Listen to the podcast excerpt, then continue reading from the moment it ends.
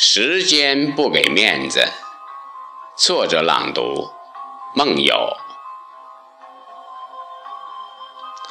时间它不休息，也不放假，更不会溜须拍马。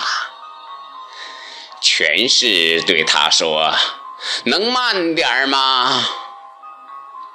懒惰对他讲：“能否停一停呀？”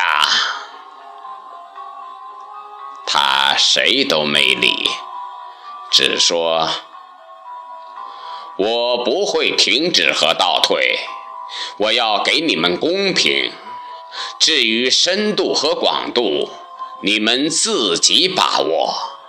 有限探索无限，靠你们的。”境界，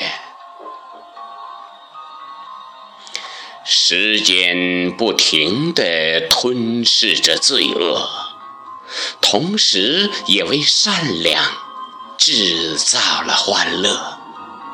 我品茗畅想，享受着他给我的每一刻。为他荣幸地付出着，体验着，丰富着，记录着。